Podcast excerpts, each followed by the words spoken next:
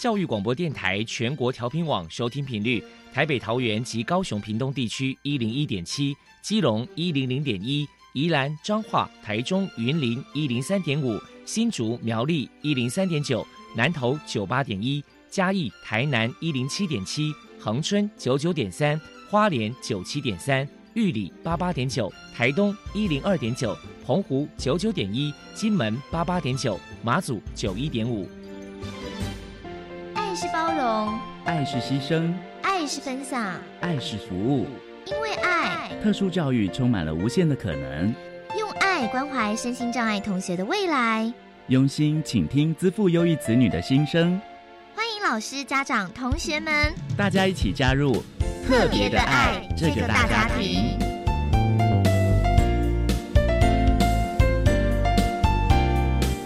本节目由教育部学生事务及特殊教育司指导，国立教育广播电台监制。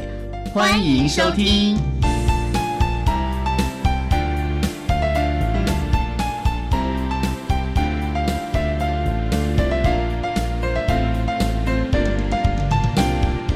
因为爱，我们在空中相会。欢迎您再度收听《特别的爱》，我是小莹。这个节目在每个星期六和星期天的十六点零五分到十七点播出。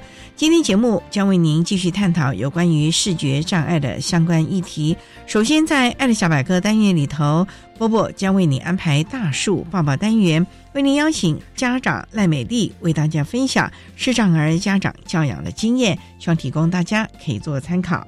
另外，今天的主题专访为你安排的是《爱的搜寻引擎》，为您邀请新北市视障巡回辅导团队的黄玉文老师为大家分享“有爱无爱的大家园”，谈国小教育阶段视觉障碍学生友善校园环境的建构，以及巡回辅导教师亲师生沟通注意的事项，希望提供家长、老师可以做参考。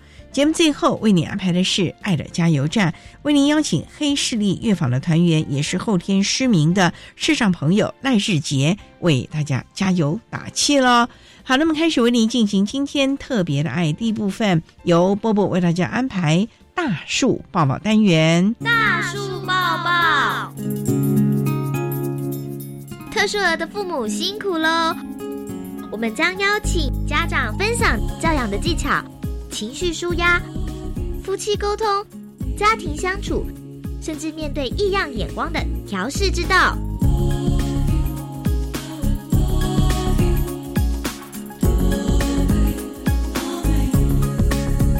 Hello，大家好，我是 Bobo，欢迎收听大树抱抱。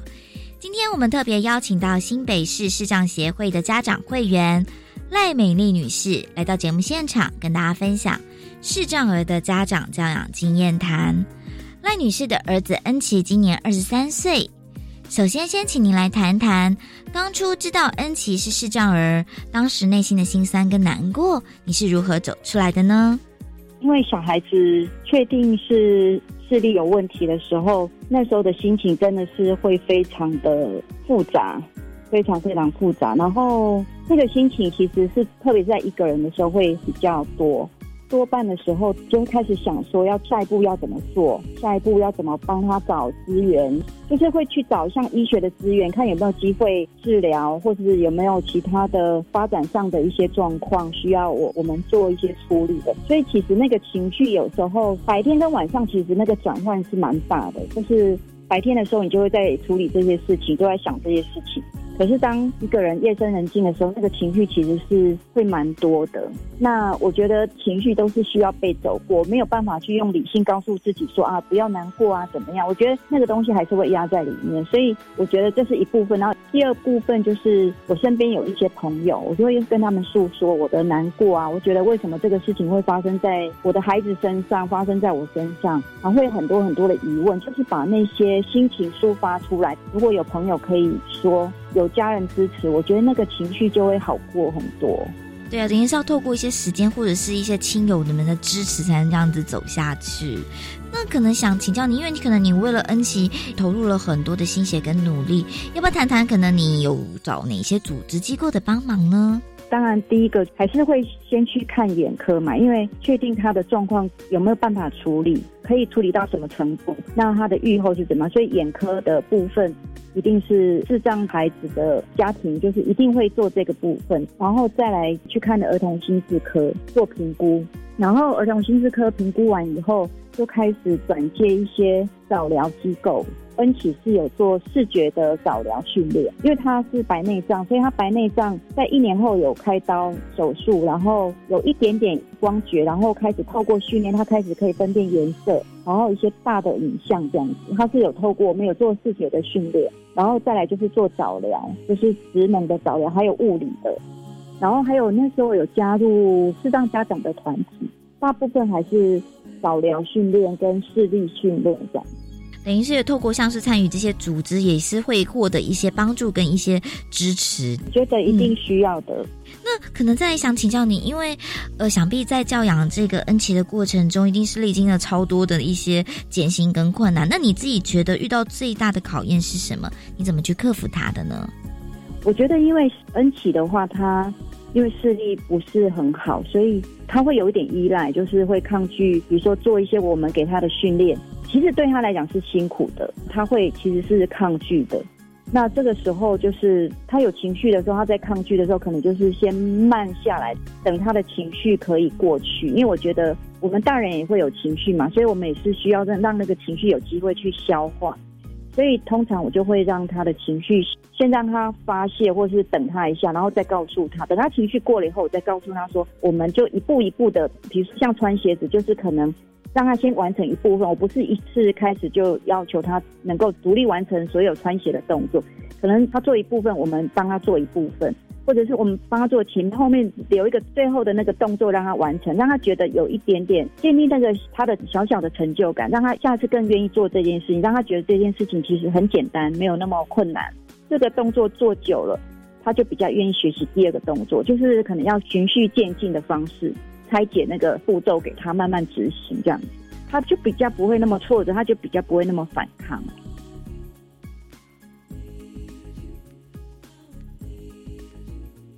那再来可能想请教一下你，那不晓得恩琪有没有其他的兄弟姐妹呢？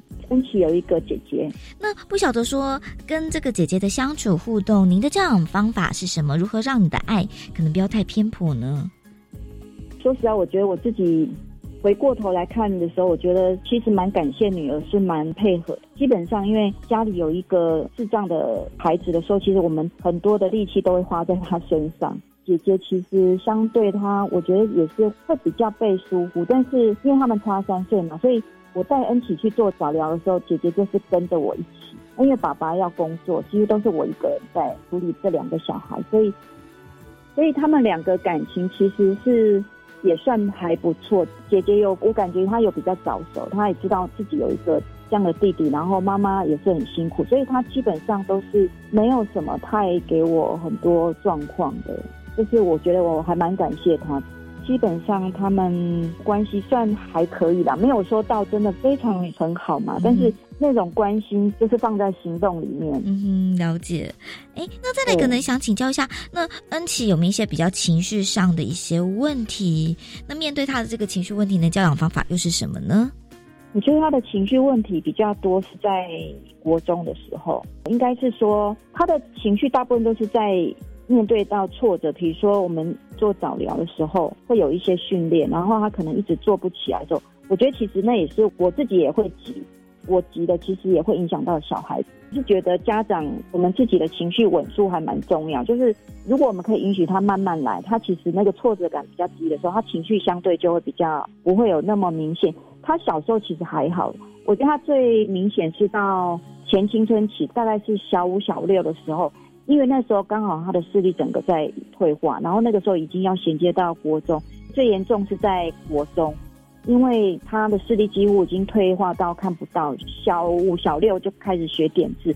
其实这个对他来讲是从他看不到，然后慢慢看得到，然后又在看不到，这个过程其实是对他来讲其实是蛮痛苦的，所以他的情绪是很大很多的。那一样就是面对他的情绪，一样是给他一个空间，让他就是不急着去指责他，让那个情绪可以过了以后，如果我们还有力气的话，再跟他谈一谈，因为有时候往往我们也会被他的情绪激起来。你怎么可以这样？你不可以那样？你不可以那样？其实我觉得，现在我回想，我觉得应该是多给他一点空间，让他可以去好好的消化那些情绪。因为我们在情绪的时候，其实我们所有的道理是送不进去的，他的认知是没有办法启动的，他没有办法去想那么多。所以还是要让那个情绪先过去，然后慢慢让他可以把刚刚他为什么会这么生气的一些想法、感受讲出来。了解，等于是是要给他一些空间嘛？你提到的小孩子有情绪，就是代表他可能里面有挫折，或是他里面有一些委屈，或是不被理解。那我觉得，其实我们不急着去制止他的情绪，或是对跟他的情绪说不可以这样，你不可以那样，反而对他来讲，第一个他没有办法思考，第二个他可能会觉得没有人理解他，他是被拒绝，他的情绪是不 OK 的。等于是让他冷静一下，给他空间去处理他的情绪问题。对对。最后，那么要请您给同样是家里面有视障儿的家长一些鼓励的话呢？这样一路走来，我会觉得家长其实这一路真的会承受很多的各种身心的压力啊。非常谢谢新北市视障协会的家长会员赖美丽女士接受我们的访问。现在，我们就把节目现场交还给主持人小莹。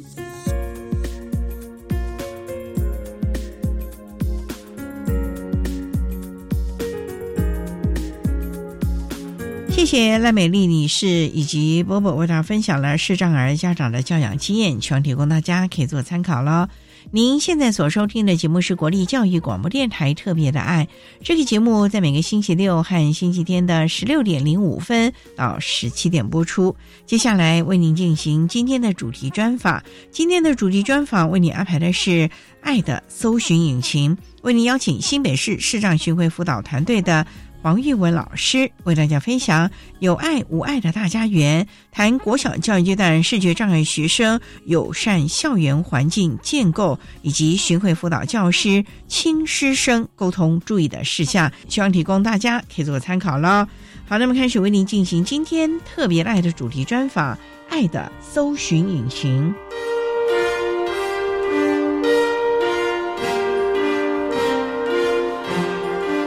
爱的搜寻引擎。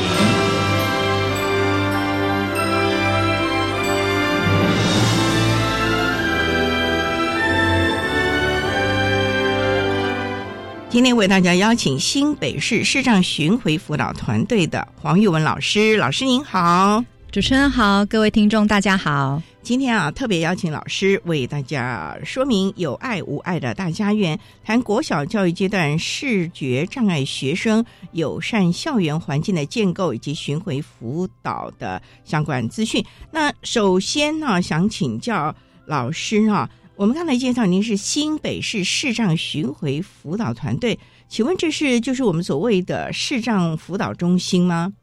呃，是我们新北市因为幅员广大，所以为了能够更有效率的服务身心障碍学生，我们在中和的秀山国小、板桥国光国小，还有林口特殊教育学校，另外还有七个行政分区都设有特教中心。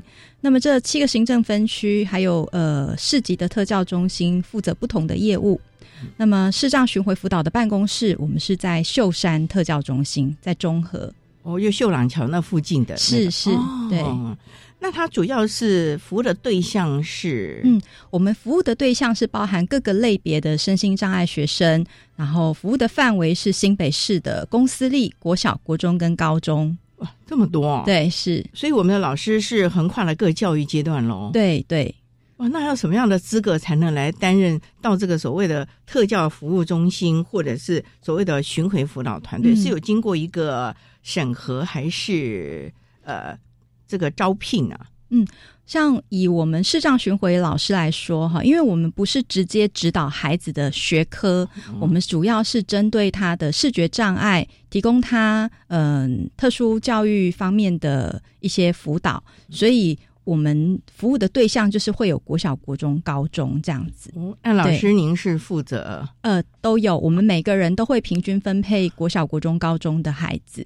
哇，那对你们来说，虽然说是所谓的间接服务啦，是，可是每个教育阶段孩子不一样哦，对啊，有的时候早上跟小朋友讲话就要很亲切，然后到了下午跟高中生讲话又要呃比较震惊一点，这样。哇，对，对老师来说其实也是一个挑战了。对对对，那重点就是呃，服务的是新北市，新北市很远了，有高山。你像像三峡那一带的，是那有海边万里啊，石门。那请问老师，您是今今天三峡上午，然后下午跑到万里吗？会哦，我们会有这种情形哦。有的时候可能早上在金瓜石，然后到了下午又到林口这样子。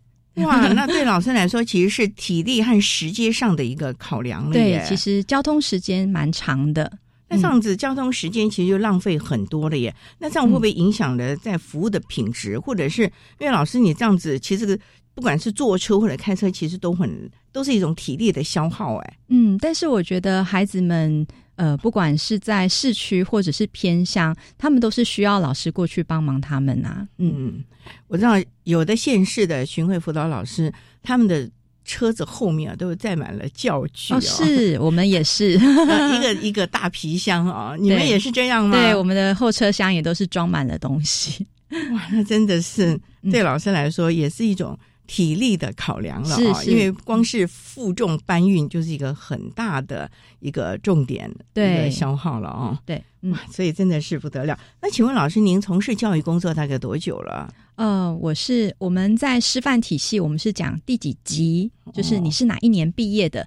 那么我是国立台北师范学院，现在叫做国立台北教育大学，在和平东路那边。啊，我是台北师范学院的特教系八八级，八八级就是民国八十八年毕业。那我毕业之后，因为我是公费生，所以毕业分发之后，我就一直在市障巡回这个领域，一直到现在。也就是说，您一直在视障团队里面是我一直在视障巡回这个这个工作，但是我历经呃有基隆、彰化还有新北市，我在这三个县市服务过。哇，这三个 县市的服务应该是不一样吧？呃，对，不太一样。嗯，那您所谓的都是在巡回辅导这个领域喽？对，在视障，在视障的巡回辅导。对，哇，那这对老师来说也是不同的挑战了耶。因为城乡的差距、资源分配，甚至于就像老师所讲的，视障不同的教育阶段，对不同的教育阶段，孩子有不同的需求，需要注意的事情。老师，嗯嗯，老师，您是主修视障吗？我是特殊教育学系。那我在大学的时候，我就已经把视障这一个类别的所有的学分都修完。嗯，所以毕业就直接分发到视障巡回辅导。嗯，是我毕业之后就直接分发，然后就开始担任这个工作。那有没有第一线的教学工作？例如说带过资源班啦，或者特教班啦？哦，我只有在。呃，毕业的第一年实习的那一年，我是在特教班。那之后就一直在视障这个领域里头，哦，一直担任巡回辅导。对对，这几十年来，光是舟车劳顿也是一种体力的耗费。不过也因此看到了很多不同的我们教育现场的第一现象了啊。好，那稍待呢，我们再请新北市视障巡回辅导团队的黄玉文老师，再为大家分享国小教育阶段视觉障碍学生友善校园环境的建构，以及巡回辅导教师。是亲师生沟通注意的事项喽。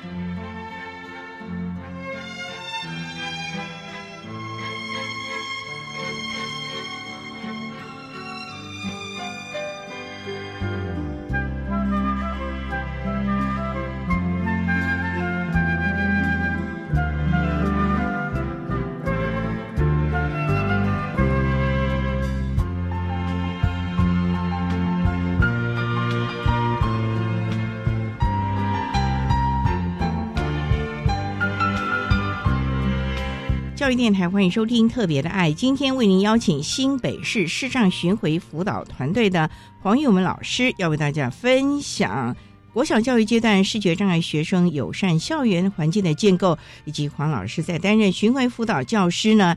有关于亲师生沟通、还有教学、间接服务各方面的注意事项了。那刚才啊，黄老师简单的介绍了新北市视障巡回辅导团队以及老师个人从事特殊教育的机缘，那也想请教了啊。那我们新北市视障巡回辅导团队会提供我们视觉障碍的学生哪一些特教的服务？因为您刚才一直强调是间接服务，可见你就不是到了教学现场告诉他哎怎么学习学科，而是可能这些的学习策略，甚至于是当地的老师他的呃导师或者是当地的特教老师跟他们做相关的沟通协调吧。嗯，是。在说明我们提供的服务内容之前呢，我想要先说明一下为什么会有视障巡回辅导啊。早期因为普通学校不知道怎么辅导视障学生，所以视觉障碍的学生大部分都会集中到启明学校接受教育。那当时台湾有专业能力能够辅导视障学生的学校，就只有台北启明学校、台中启明学校，还有台中的惠民学校。其他县市的孩子就必须要离开父母亲哦，小小年纪就要离乡背景啊，然后住校才能够接受教育。非常的辛苦。那在民国五十五年以后，因为各县市开始有视障教育专长的巡回老师，所以有越来越多的视障学生就近在自己学区内的学校上学，不用再离开爸爸妈妈，离开自己熟悉的居住环境，到呃外县市的学校读书。所以我们的内容呢，主要就是帮助普通学校的这些老师，教他们怎么辅导学生。那学生的方面呢，我们会提供他特殊教育里面特殊需求领域的课程。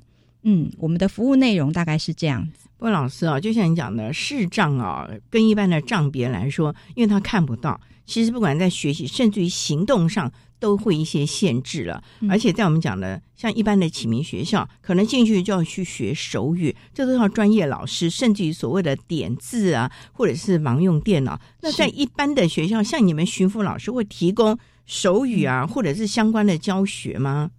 哦，我们对视障生来说的话，哈，我们的服务的对象就是除了视障生之外，还有老师。那我们先讲教学的内容，就是以视障生来说的话，我们就是会教他们，例如说他需要学点字的，或者是盲用电脑、盲用算盘。那有一些孩子他还可以看得见，只是看得不清楚，我们会提供他一些辅具，或者是教他怎么样善用他的眼睛。让他可以用他的眼睛用的更有效率，也就是说，他可能是比较弱势一点的了，还是可以来运用他的眼睛？会不会这个操练过度，反而让视力减退了呢？啊，所以就是要教他保护眼睛，要善用辅具，然后也是要提醒他们，要跟一般的孩子一样，他可能用个。二十五分钟、三十分钟，眼睛还是需要休息。然后，另外呢，我们也会尽量鼓励他们用听的，例如有有声书啊，或者是呃语音报读软体，就会鼓励他们尽量用听的。嗯，哦，所以就又也就是说，用他的优势的学习能力了，因为视觉竟然有一些的困顿。那可能听力啊，或者是触觉各方面，其实是可以协助他们可能学得更好。例如说，像这个地理科地图啊，或者是等等一些实物上的东西了。嗯，是。像我们一般在学地理的时候，我们明眼人呐都会看图册，我们会以图来记课文，但是。对于视障的孩子来说，因为看图对他们是比较辛苦的，所以我们就会鼓励他先把课文读熟，然后再来看图，这样可以提升他们学习的效率。那他们的图是立体图吗？还是呃，如果以全盲的学生学点字的孩子来说，他们的图就是点字图册，就是有浮凸的，对，是立体的。对，哇，这也是为他们特特别去建构的了。是，那如果是低视力的孩子的话，我们会有放大课本，就是大字体的课本，让他们可以把字啊图可以看得更清楚。嗯，所以这些都是要经过相关的评估才能够提供的最适切的，例如说学习辅具，就像你刚刚讲的盲用电脑啊，或者是这个呃大字图书啊这些的了。我想这些都是我们在巡抚的时候呢，要经过特别的所谓的。行见了啊！好，那稍待，我们再请新北市市长巡回辅导团队的黄玉文老师，再为大家分享他在进行我们市长巡回辅导的时候，如何的提供相关的协助，以及亲师生沟通的一些特色喽。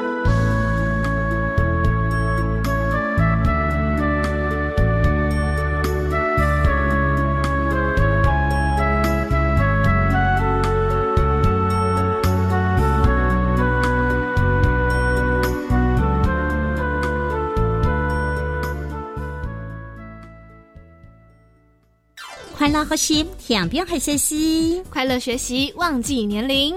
我是香香，我是香香。我是廖凤颖，我是廖芳颖。欢迎听众朋友拜六礼拜，欢迎听众朋友礼拜六、礼拜天早晨六点到七点，早上六点到七点，苏塘高友广播电台收听教育广播电台。老威好，老威讲的节目，老的好，老的美的节目，本快乐天空是榜一。我是中低收入户学生，又住校外，这样可以申请多少租金补贴呢？教育部补助大专校院弱势学生校外住宿租金补贴，补贴金额依租赁所在县市区域，每月补助两千四到三千六百元。那什么时候可以申请啊？依照学校锁定期程申请，补贴期间上学期是八月到隔年一月，下学期则是二月到七月。以上广告由教育部提供。古人说，宰相肚里能撑船。老婆，你看我肚量这么大，是不是很贵气啊？嗯，你呀，作息不正常，高血压又萎鱼肚，什么贵气？搞不好是代谢症候群啊！腰围、血压、血糖超标，就是代谢症候群了。尤其是男性腰围在九十公分以上，女性八十公分以上就要多注意啦。可是我早就超过九十公分了耶！胖子回头金不换，从现在起就要吃的少盐少油，还有要运动。是，老婆大人。以上广告由国民健康署提供。管那么的水，落嘎西木啊！大家好，我们是 OK 合唱团。您现在收听的是教育电台。on.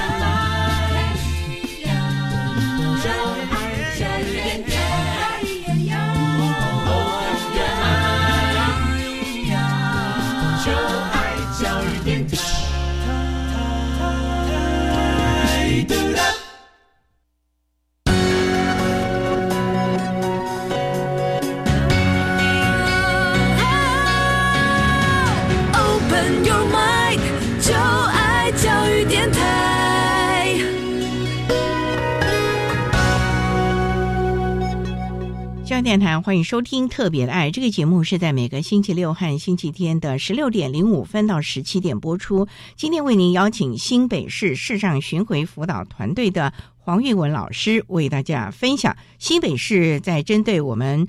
国小教育阶段的视觉障碍的孩子们所提供的友善校园，还有在巡回辅导的一些教学策略了啊。那刚才在节目的第一部分，黄老师为大家简单的提到了我们在巡回辅导方面注意的事项，也特别强调是所谓的间接辅导啊。那间接服务，不过也想请教老师啊，间接服务你面对的还是学生啊？那第一个，这你要让这个学生。因为你大概一个礼拜去个一次两次吧，那进到这个学校，第一个大门让不让你进？啊，第二个学生要可能要从原班抽离出来，你不能在他的原班里面当着可能二三十个小朋友教他，所以你要让他心理上愿意接纳你，然后愿意出来抽离出来。我觉得这个信任度啊，可能先前的这个情感的培养啊，就就可能很重要了。嗯，是。我们视障学为辅导的服务模式啊，都是一对一的，所以其实我们还蛮容易跟孩子培养感情啊。例如，我们可能把他带出来的时候啊，一开始先跟他聊一聊，跟他玩一玩啊。等到彼此有感情、有能够信任之后呢，我们会帮他做一些评估，我们叫做功能性的视觉评估。那功能性是功能性的视觉评估，指的是说，像我们通常收到一个孩子，我们知道他的视力是零点二或是零点一。可是我们从这个视力值，我们没有办法判断课本的字够不够大，他能不能看得到，或者是黑板字黑板上的字，老师到底要写多大，他才能够看得清楚？那透过这个评估，我们就可以给老师一些建议，然后我们也能够知道，他可能需要大字课本，或者是他可能需要扩视机，或是他需要学语音报读软体。我们就会透过这个评估来知道孩子的需求。那呃，间接服务呢，主要是对老师提供他们班上的科任老师啊、导师一些建议。但是我们对于一些呃，可能他的视觉障碍情形对他学习上面影响比较大的孩子，我们还是有提供直接的教学的服务，例如说教他点字、教他电脑，或者是教他一些学习策略。像这些所谓的学习辅具也是要经过评估的吧？是是要申请。不过老师，您刚刚也提到了说，你们也是要跟导师或者是相关的老师要做一些的可能教学现场的协调，因为像国小可能都是板书了，可是可能国高中有很多老师就用所谓的 PPT 啊，那这个部分是不是可以先提供给我们的孩子呢？不然那个亮光，而且那个光线啊，就算是。这个比较这个弱势的孩子看起来其实也很吃力耶。嗯，是，所以我们会跟他们的老师先沟通。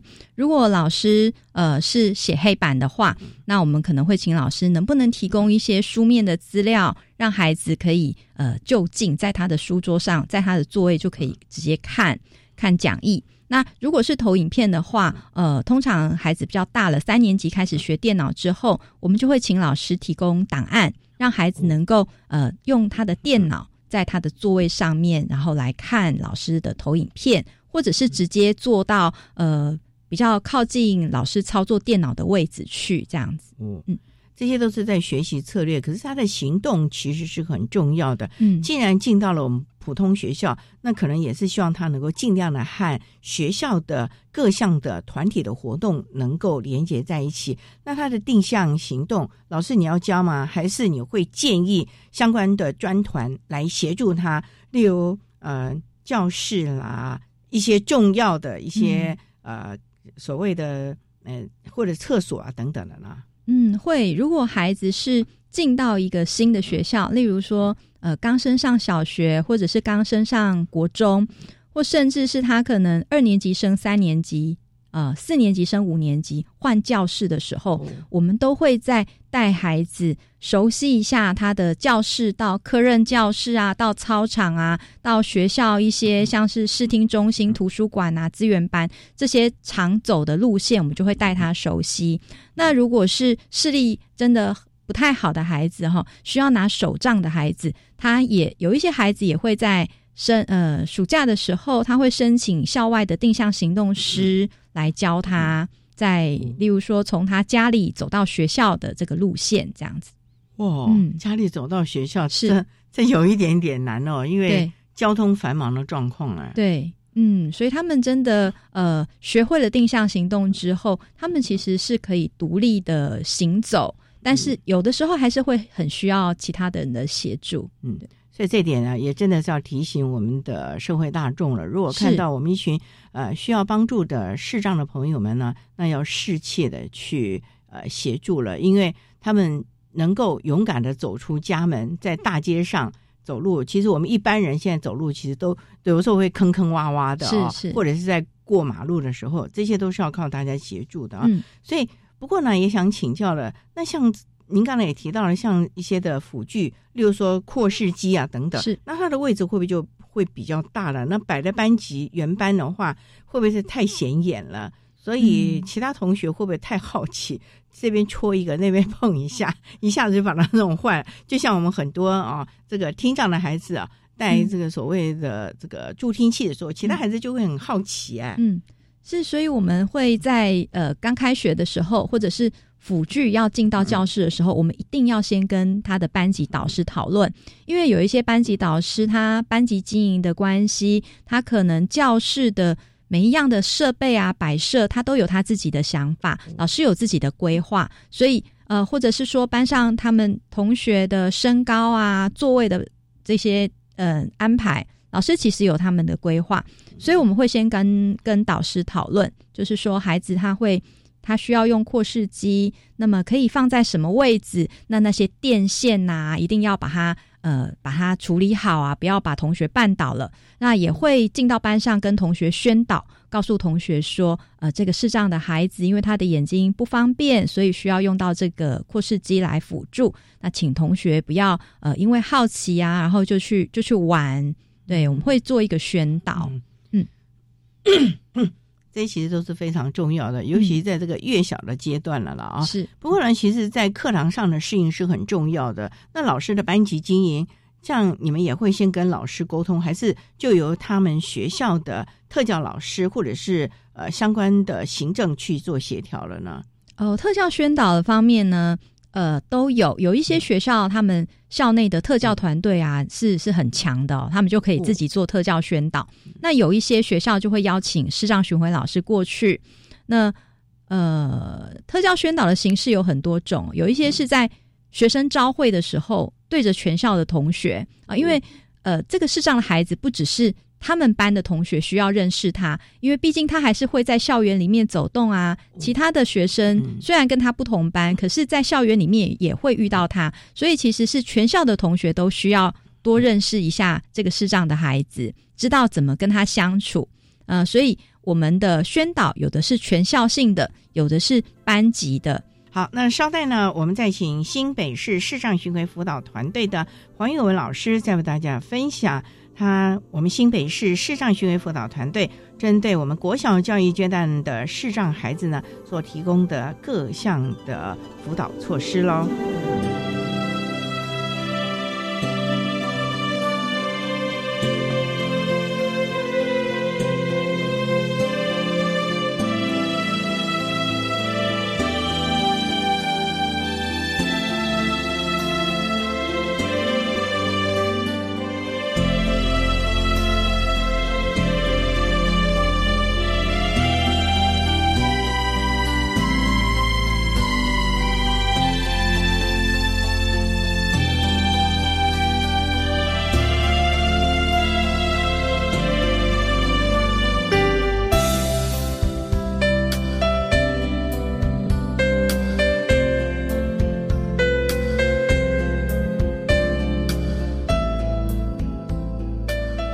电台欢迎收听《特别的爱》，今天为您邀请新北市视障巡回辅导团队的黄玉文老师为大家分享国小教育阶段视觉障碍学生友善校园环境的建构，以及巡回辅导教师的亲师生沟通注意的事项啊。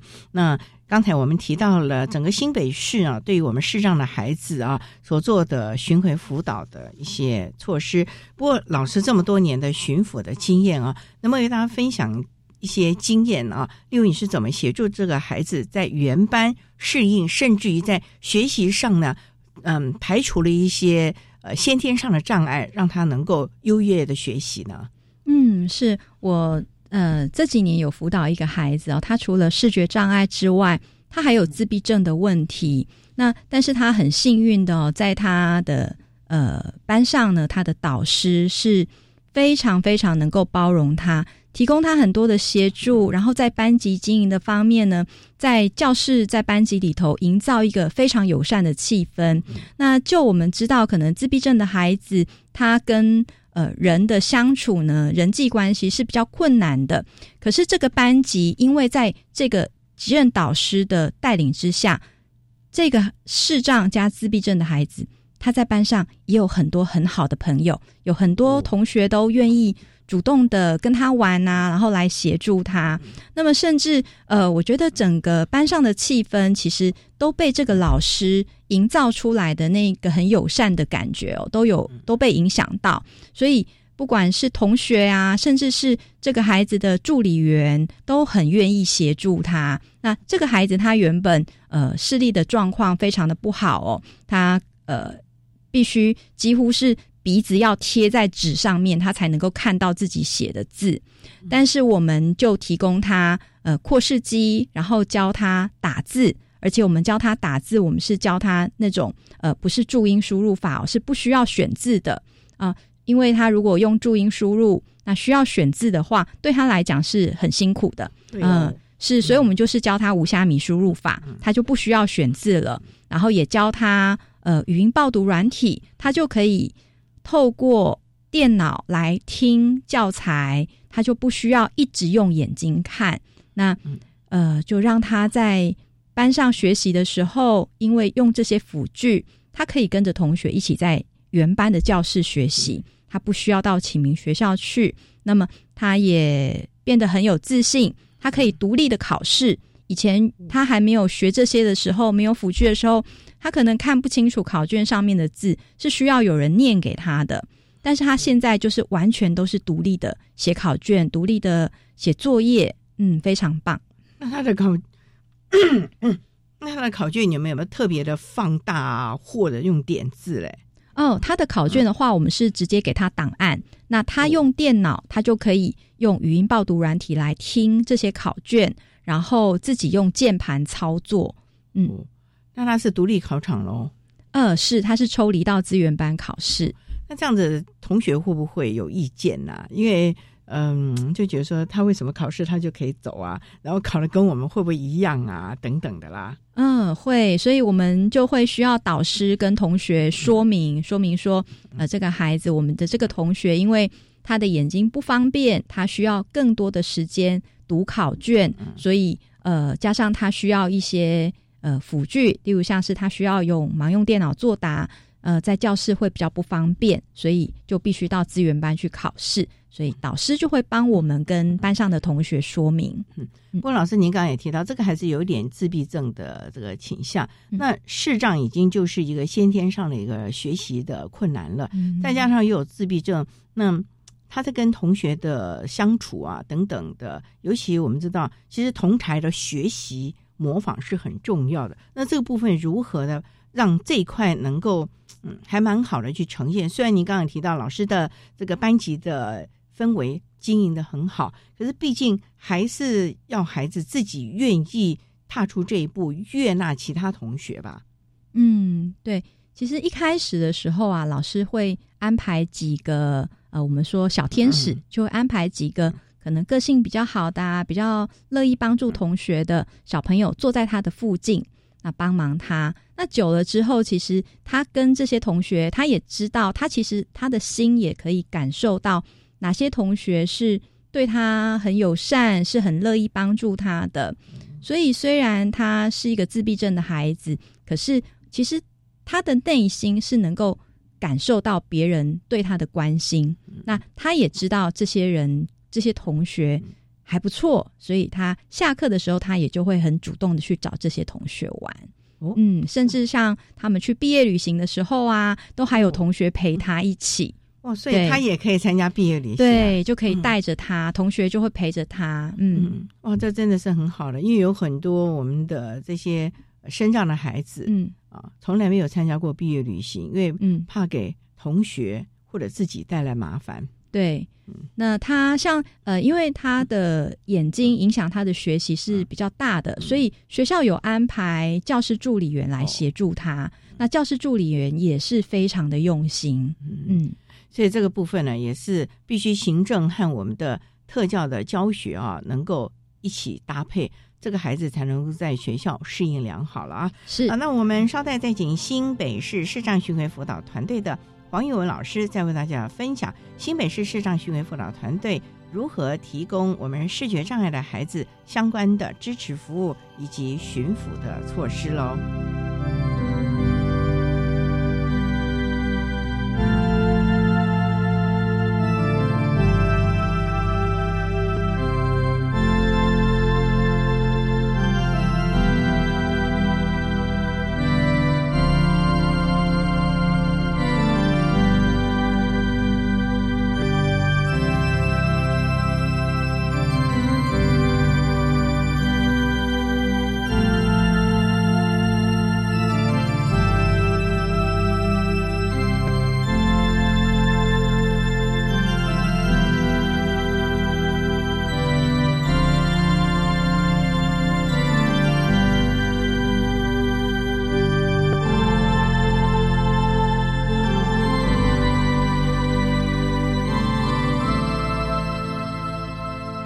电台欢迎收听特别的爱，今天为你邀请新北市视障巡回辅导团队的黄玉文老师，要为大家分享新北市视障巡回辅导团队对于我们视障的孩子呢，尤其是国小教育阶段所提供的各项的教学的策略。那我们刚才一直提到的。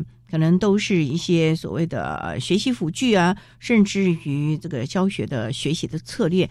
那其实这些孩子啊，最重要都还是在原班读书就读。那可能班级氛围啊，这些可能就是级任导师、导师啊，或者是学校的特教老师、资源班老师要来协助这个部分，有没有嗯提供一些的建议呢？因为我们知道有一些啊，巡回辅导老师去了之后，原班老师就一副。哇，交给你了，我可以休息一下的那种感觉。有好多的巡抚老师啊，不光是视障的，回来都要提到这个，说：“哎，那我教了孩子，问题是，难道其他的时间都没有人陪伴他了吗？”嗯，是我们在普通班里面呢，其实老师们真的很辛苦哦，因为班上有很多的学生，有的时候他真的很难呃单独的一对一的来协助这个视障生，所以像我们就会尽量的鼓励老师尽可能的提供协助。例如像以体育课来说好了，体育课呃毕竟还是要呃顾顾虑到一般孩子的需求嘛，哈，所以我们就会鼓励体育老师，也许没有办法每一节体育课都调整成视障生可以参与的这个方法，但是可能一个礼拜呀，或者是呃隔周啊，是能够调整一下他的教学方式，让学生能够完全的一起参与。举例来说，像是打篮球好了，视障的孩子打篮球，一般孩子打篮球，你可能要要投到篮筐里面去进球了才算。但是视障孩子，也许我们就可以调整我们的计分的规则啊，例如说，他只要球碰到篮筐了，我们就算他得分。对，或者是我们特教中心也有提供一些有声的球类，有声的排球，有声的足球，那这些老师们都可以应用在体育课里面。或者是我们现在很强调的适应体育，那我觉得其实适应体育里面很多的体育活动也很适合一般的小朋友啊。像我记得我大学的时候，我们老师曾经带我们到启明学校去玩那个呃门球，就是视障的门球，那我们也都玩得很开心。对呀，所以其实有的时候这些调整过后的体育活动，一般的孩子也是可以很很很就是。在里面也是可以玩的很开心的，嗯，就是我们所谓的融合了嘛，是是是，因为不光不能把我们的孩子独立抽出来，像这种体育的活动啊，其实是要一起的啦，对，众乐乐啊，还是比较好的啦。不过谈到这个地方啊，我们的老师在这个所谓的呃教学的策略上，也必须要跟我们的巡抚老师能够搭配吧？是，我们会先一起讨论，嗯，例如说像是刚刚提到的体育课啊，哈，那。或者像自然课，有时候要做实验的时候，我们可能就会跟自然老师讨论一下，呃，哪些实验可以让视障生也可以参与的，没有危险性的，那可以让他靠近这些实验器材来观察来看的，就尽量让视障生可以参与。那如果有危险性的话，可能就是用口述影像的方式，把我们现在正在做的这个实验的内容啊、过程，把它叙述出来，让视障生也可以了解我们现在到底实验做到哪里啦，在做什么。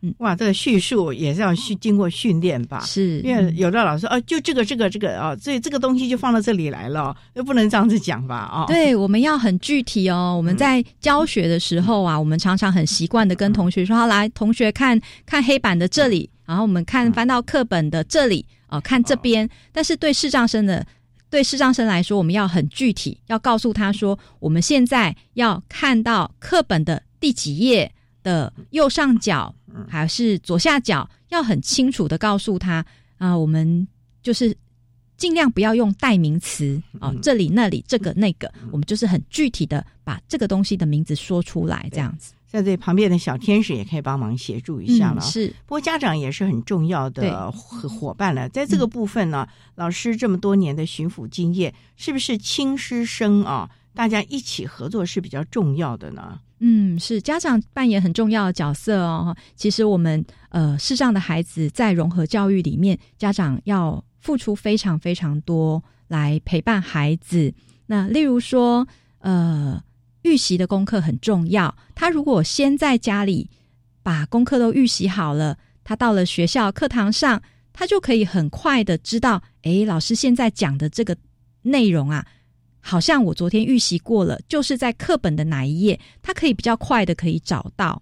那另外呢，呃，很重要就是从小要训练孩子能够独立，像一些呃生活自理，自己整理书包，然后保持自己的整齐、整齐啊、清洁，这样子同学也都会很乐意跟他相处。那到到了班级之后，他也能够呃。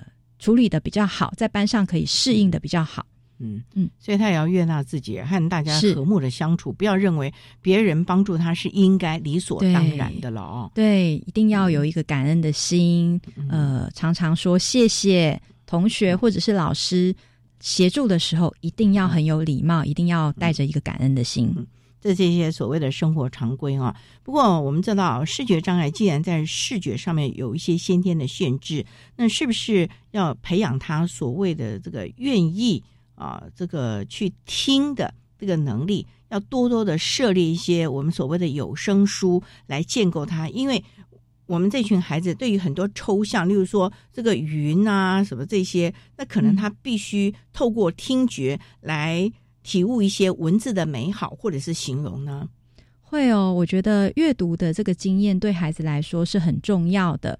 那有一些孩子因为眼睛的关系，呃，看书对他们来说是有一点辛苦的。那这时候我们就会鼓励他多听有声书啊。那像是除了课本的有声书之外，其实市面上有很多很棒的有声书。那像是广播电台啊，或者是 Podcast，或者是在。我们的国立台湾图书馆，他们有一个叫做无障碍阅读器，那它里面都有很多有声的课外读物，我们都会很鼓励小孩子从小一定要多多的听或者是读一些有声书。嗯，这个都是在丰富我们自己的一些生活常识，甚至于一些知识的一些管道了啊。那巡抚了这么多年呢，呃，不管是针对我们各个区域的老师。老师最后有些什么样的呼吁或者建议呢？对我们的老师或者同学呢，有些什么样的看法？嗯，我觉得对同对老师们呢，我是呃很谢谢。其实，在普通班里面有很多老师都是很乐意接纳我们的身心障碍学生，真的很谢谢大家。那么，也因为有老师们愿意接纳这些学生，他们可以就近在自己学区的学校里面就读。那我也想对所有的普通班的老师们说，呃，谢谢你们让这些孩子有机会可以跟一般明眼的孩子有同样的学习经验，可以跟明眼的孩子做朋友，一起玩。嗯，这个是非常重要的。一种友善的学习环境了啊！那今天也非常的谢谢新北市视障巡回辅导团队的黄玉文老师，为大家分享了国小教育阶段视觉障碍学生友善校园环境的建构，以及巡回辅导的老师在亲师生沟通的时候呢，要提供的注意事项了。非常谢谢你，黄老师，谢谢大家。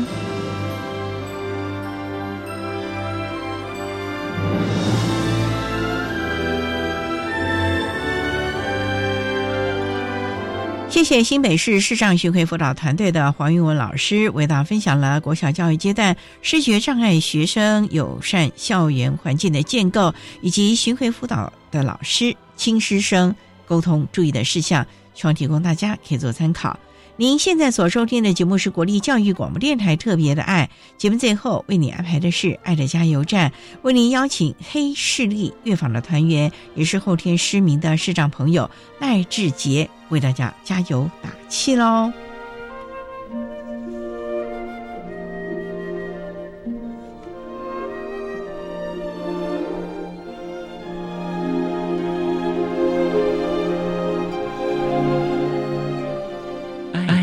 加油站。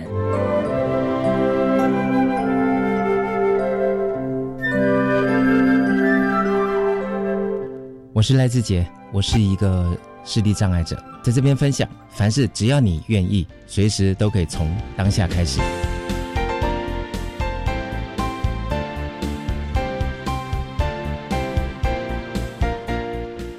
节目就为您进行到这儿了，感谢您的收听。在下个星期节目中，为您邀请获得一百一十一年教育部优良特殊教育人员荣耀的新北市学前特殊教育中心的黄雅芳主任，为大家说明把握黄金期谈学前特殊教育行政推行的重点以及注意的事项，希望提供大家可以做个参考。感谢你的收听，也欢迎您在下个星期六十六点零五分再度收听。特别的爱，我们下周见了，拜拜。